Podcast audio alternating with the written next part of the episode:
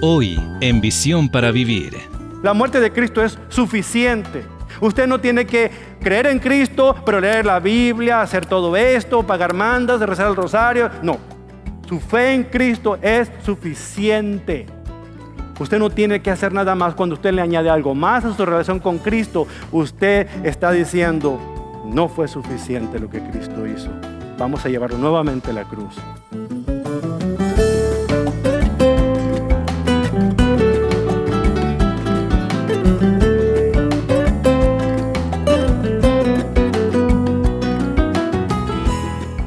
Uno de los grandes misterios de la fe cristiana gira en torno al sufrimiento.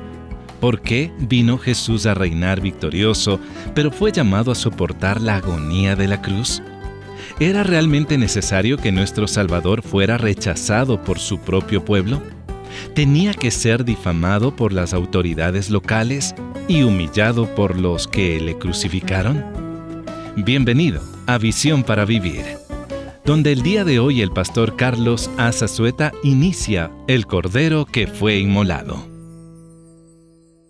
¿Quién ha creído a nuestro mensaje? ¿A quién ha revelado el Señor su brazo poderoso? Mi siervo creció en la presencia del Señor como un tierno brote verde, como raíz en tierra seca.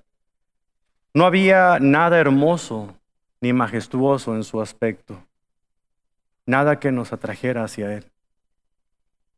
Fue despreciado y rechazado, hombre de dolores, conocedor del dolor más profundo.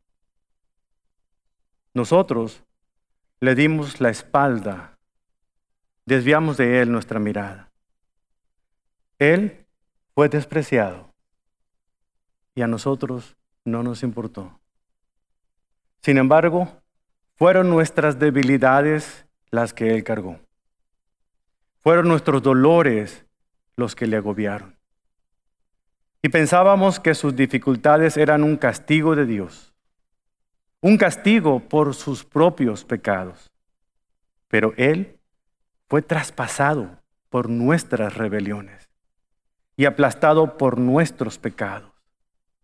Fue golpeado para que nosotros estuviéramos en paz.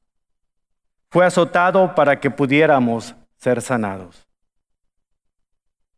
Todos nosotros nos hemos extraviado como ovejas. Hemos dejado los caminos de Dios para seguir los propios. Sin embargo, el Señor puso sobre él los pecados de todos nosotros. Fue oprimido y tratado con crueldad.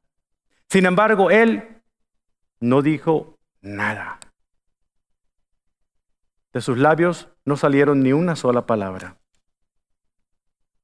como cordero, fue llevado al matadero y como oveja en silencio permaneció ante sus trasquiladores. Nunca abrió su boca. Oremos. Cada vez que abrimos las páginas de este hermoso libro, Padre, hay un sentimiento encontrado en nuestro corazón que no nos permite a nosotros de alguna otra manera entender la magnitud del amor que usted nos tiene a nosotros. Aún estando nosotros muertos en nuestros delitos y pecados, usted se compadeció de cada uno de nosotros, haciendo posible que pudiéramos volver de vuelta al lugar que usted desea tener con nosotros. Señor, usted, al ver nuestra situación tan complicada, e imposible de acercarnos a nuestros propios méritos, por nuestros propios medios, abrió un camino y ese camino, Señor, es su propio Hijo. Usted le envió a Él a sufrir lo que nosotros debíamos haber pagado. Usted, Señor, le utilizó de una manera muy particular que aún sin merecerlo, Señor, nos extendió su gracia y Él pagó nuestras culpas y perdonó nuestros pecados. Ahora, Señor, lo que queremos es poder, Señor, corresponder a ese gran amor de alguna manera. Enséñanos, Señor. Enséñanos, Padre. Enséñanos a saber que si no fuese por usted, Padre, las cosas fueran muy distintas en nuestra vida. Señor, aquí estamos. Use su palabra, use su mensaje para mostrarnos a nosotros ese gran amor que ha demostrado en Cristo Jesús. Quien no escatimó ser igual a Dios, sino que se despojó a sí mismo de todo y dando su vida, murió en una cruz, como mueren los criminales. Es en el precioso nombre a través del cual nosotros podemos encontrar una seguridad eterna. Es esa preciosa sangre lo que nos permite a nosotros ser limpiados de nuestros pecados. Y es a ese cordero que fue inmolado al cual nosotros, Señor, necesitamos de poder apreciar y recibir en nuestras vidas como el Salvador de nuestras almas. Es en su nombre en quien oramos y en su nombre exaltamos. Todos decimos, amén. Durante la operación Tormenta del Desierto en 1991, surgió una historia de un soldado que recibió una petición muy inusual. Mientras los demás soldados recibían cartas de amor de sus novias y de sus esposas, este pobre hombre recibió la carta de su novia en la cual le anunciaba algo muy triste. Por medio de esa carta, la novia de este soldado estaba rompiendo la relación con él. Ahora, por si esto fuera poco, después de haberle dicho que rompía con él, le dijo que ella estaba por casarse con un compañero que había conocido en su trabajo. Para añadirle ofensa a esa herida, le dijo estas palabras. Quisiera que por favor me devolvieras la fotografía que te regalé hace tiempo, porque es mi favorita y me gustaría utilizarla para anunciar mi compromiso de boda en el periódico local. ¿Te puedes imaginar? No solamente el hombre estaba destrozado porque habían roto el compromiso donde él esperaba casarse pronto con ella, sino que ahora cometió la desfachatez de, de decirle que se casa y aparte pedirle la fotografía. Cuando uno de sus amigos, sus mejores amigos, ahí en el campamento se enteró de esto, decidió hacer un plan muy ingenioso. Habló con todos los demás soldados y entre todos juntaron cada quien fotografías extras que tenían de sus novias y sus esposas, las pusieron en un sobre junto con la fotografía de esta exnovia y se la enviaron a ella con esta siguiente nota. Le dice, por favor, encuentra tu foto entre todas estas. Pero te pido un favor. Por favor, devuélveme el resto. Por verdad de Dios que no me puedo acordar quién de todas estas eres tú. Genioso, ¿no es cierto? Aunque ambos tenían el mismo problema, la perspectiva de este soldado rechazado y de esta novia sorprendida cuando vio el montonal de fotos que recibió, pudiera haber sido distinto. Cuando nosotros nos acercamos a la Pascua, tenemos perspectivas distintas dependiendo de cuál es nuestro trasfondo religioso y cómo es que nosotros nos hemos acercado a conocer a Dios, al Dios de la Biblia. ¿Sí? Pascua significa cosas distintas para muchas personas, incluyendo muchos cristianos. Para muchos cristianos la Pascua es un conejo que anda con una canasta con juguetes y dulces y festeja por todos lados. Es el mejor imitador que hay de Santo Claus. Vaya usted al Señor. Pero la Pascua no se trata de un conejo. La Pascua sí se trata de otro animalito. Pero ese animalito es un cordero.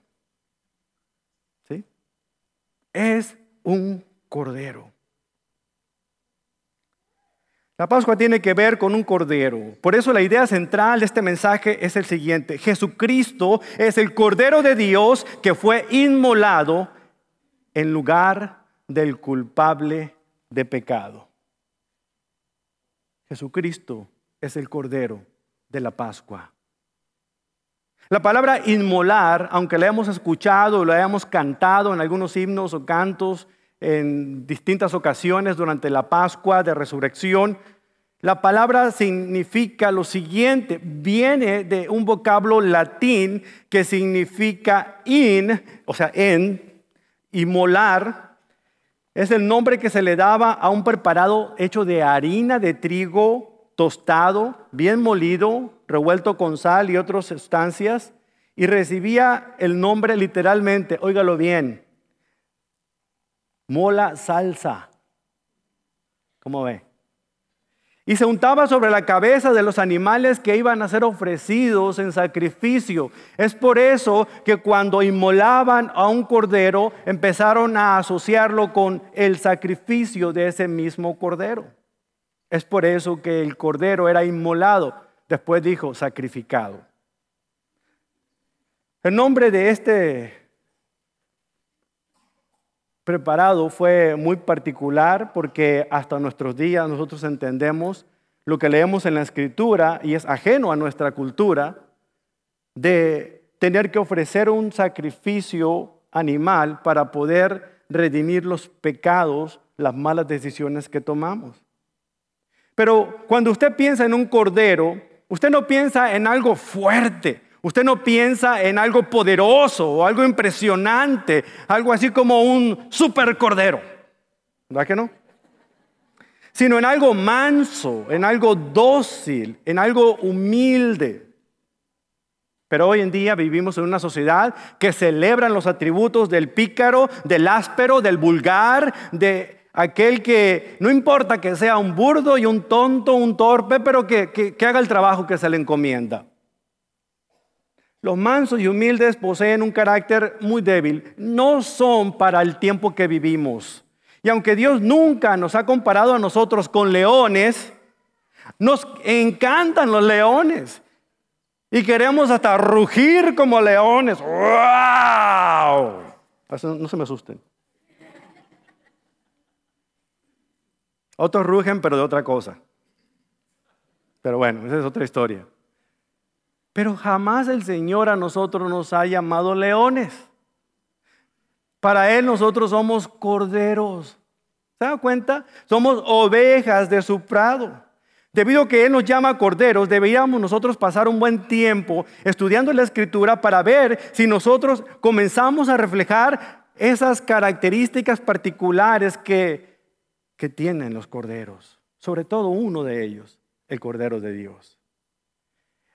El día de hoy vamos a ver dos aspectos interesantes acerca del Cordero. Primero que nada vamos a aprender la función del Cordero a lo largo de las páginas de la Escritura, el Antiguo y el Nuevo Testamento, pero también vamos a ver la función del Cordero de Dios aquí en la tierra. Por favor, abra su Biblia en Isaías capítulo 53, aunque vamos a ver distintos pasajes, ese es el pasaje central que vamos a estar utilizando en este día. Isaías capítulo 53, que es conocido como el Evangelio en miniatura. Es la parte medular, la parte central de la fe cristiana, se encuentra aquí en Isaías 53. Veamos un poquito acerca de la función de los corderos a lo largo de la historia. En los tiempos de Jesucristo, los corderos eran la parte central de la vida espiritual del pueblo hebreo, del pueblo israelita. Si usted hubiera sido judío, no había necesidad de explicar el significado del cordero porque era muy común en aquel tiempo entenderlo. Durante siglos los corderos habían muerto por los pecados de la nación judía en repetidas ocasiones. Dentro de las paredes del templo morían dos corderos cada día. Lo encontramos ahí en Éxodo 28. Uno a las 9 de la mañana y otro a las 3 de la tarde. Y cuando un cordero moría, un sacerdote hacía sonar un chofar. ¿Usted sabe lo que es un chofar? Un cuerno de cordero que se escuchaba más o menos así.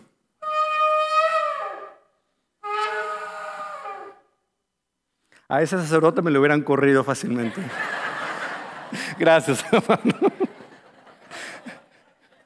Pero las dos veces que un cordero era ofrecido por los pecados de la nación, el sacerdote hacía sonar el chofar. ¿Por qué hacía esto? Porque hacía aquellos que estaban presentes podían darse cuenta de lo que significaba sacrificar uno de estos animales, pero aquellos que no estaban presentes sabían lo que significaba el sonido.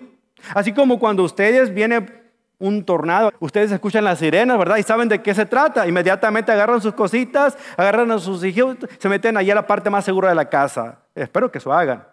No la haga siendo de valiente porque luego vamos a tener que llevarle flores al panteón, ¿verdad?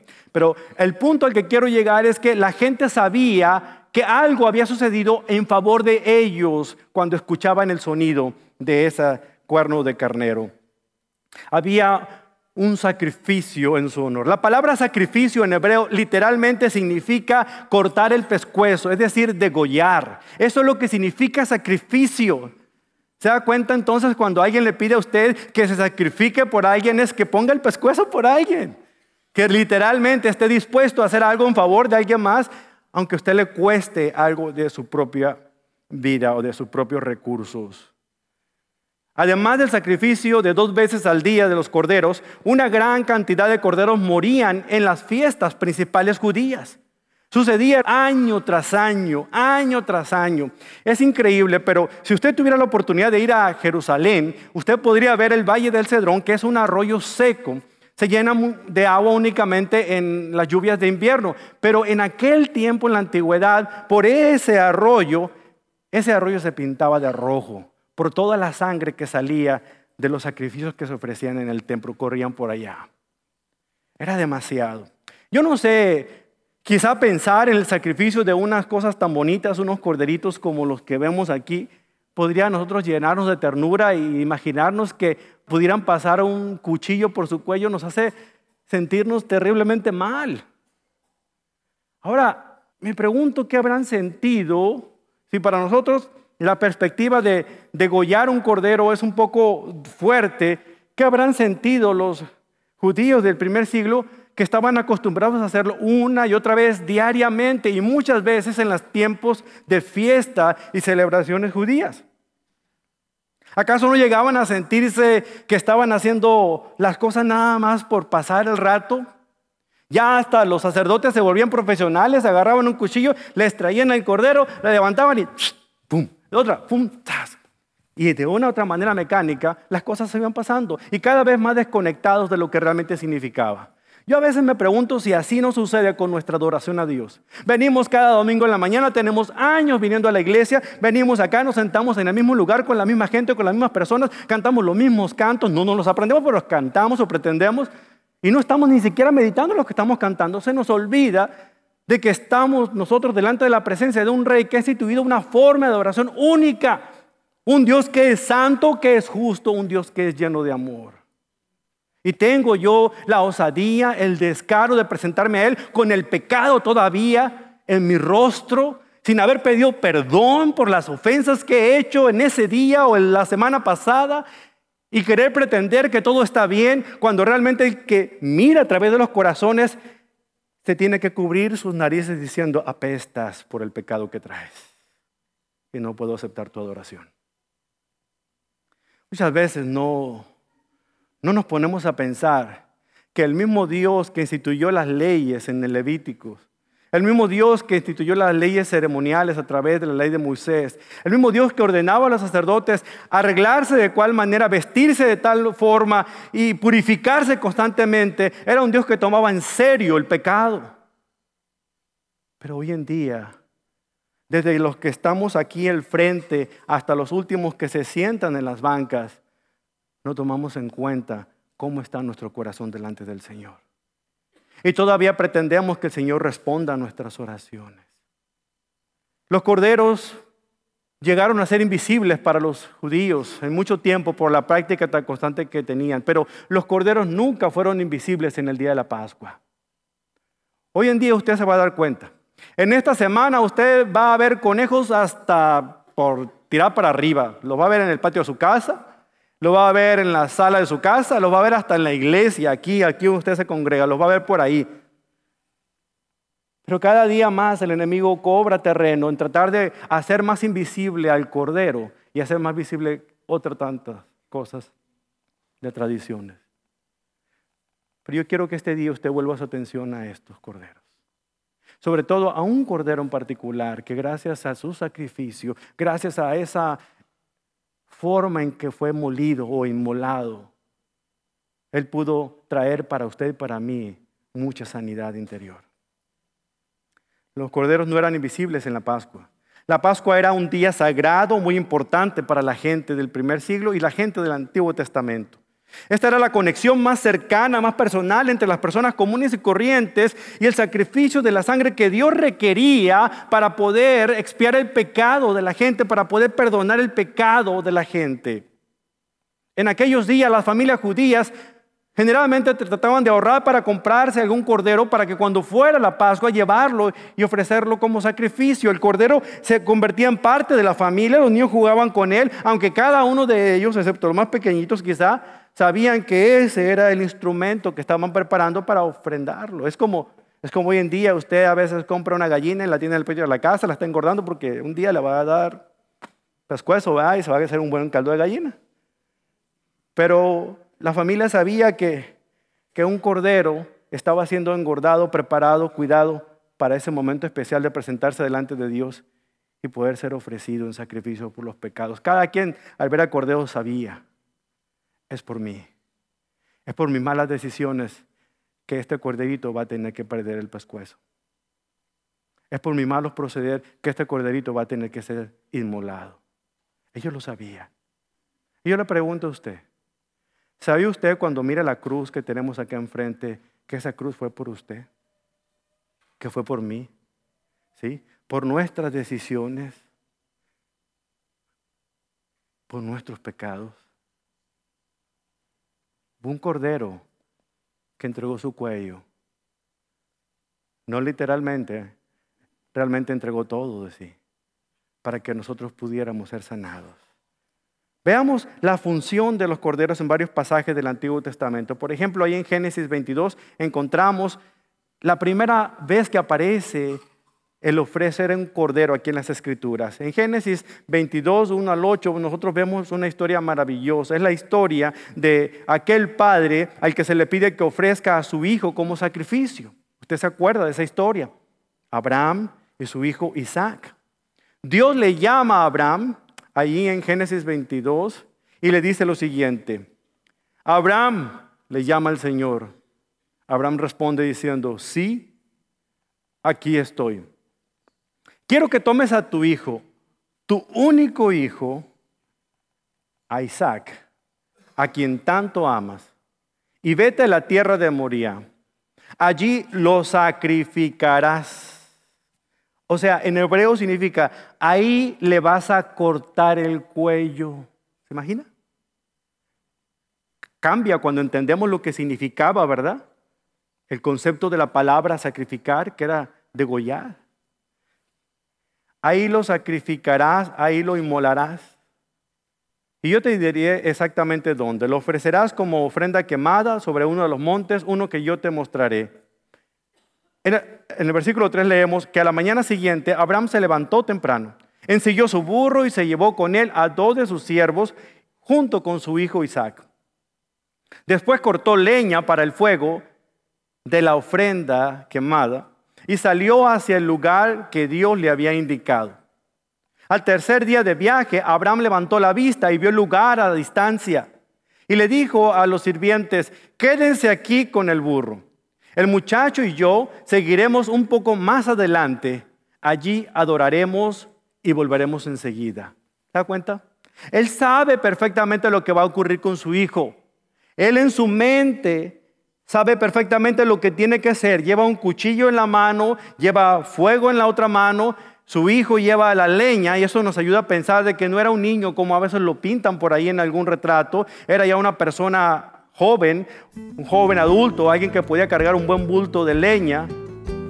Pero me encanta la fe de este hombre. Primero que nada me impresiona la obediencia, pero la fe donde dice, vamos, adoramos y regresaremos. No sé qué estaba pasando por su mente. Yo le pregunto a usted que es padre de familia, ¿qué pasaría por su mente cuando usted recibiera una orden como tal?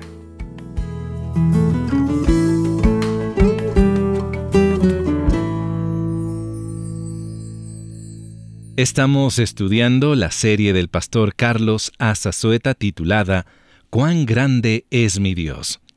Si la ha disfrutado, usted puede adquirir la serie completa en CD o MP3 a través de nuestro sitio web, visionparavivir.org.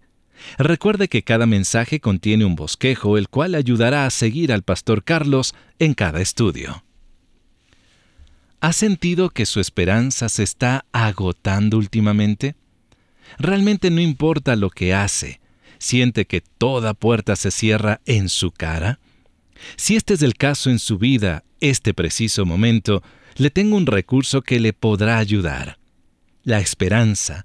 Espere grandes cosas de Dios, que es por cierto el más reciente librito escrito por el pastor Charles Swindoll. Y este mes es nuestro regalo de agradecimiento al enviar su donación a nuestro ministerio. En este librito usted va a poder ver de manera fresca las vidas de Abraham y Sara y reconocer qué esencial la esperanza fue en sus vidas y lo esencial que es en nuestra vida espiritual también. No deje de solicitar este impactante recurso durante este mes al enviar su donación a Visión para Vivir, P.O. Box 1817, Frisco, Texas 75034. También nos puede llamar al 469-535-8433 y así hablar con una de nuestras representantes que le podrá ayudar con su donación. Pero si usted prefiere donar electrónicamente, visite visionparavivir.org, donde también usted podrá adquirir la esperanza. Espere grandes cosas de Dios en formato digital.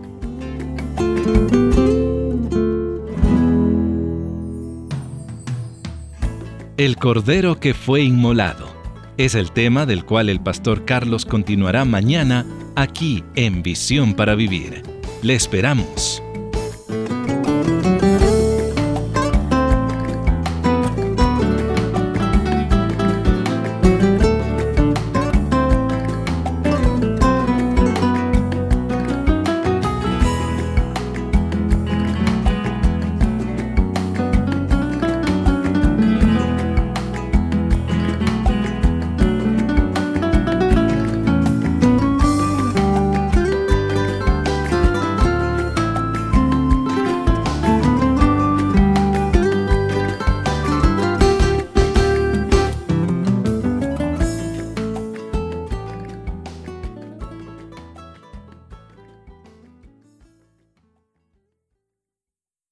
El mensaje anterior, el cordero que fue inmolado, en inglés fue registrado bajo derechos de autor en 2008, 2009 y 2016.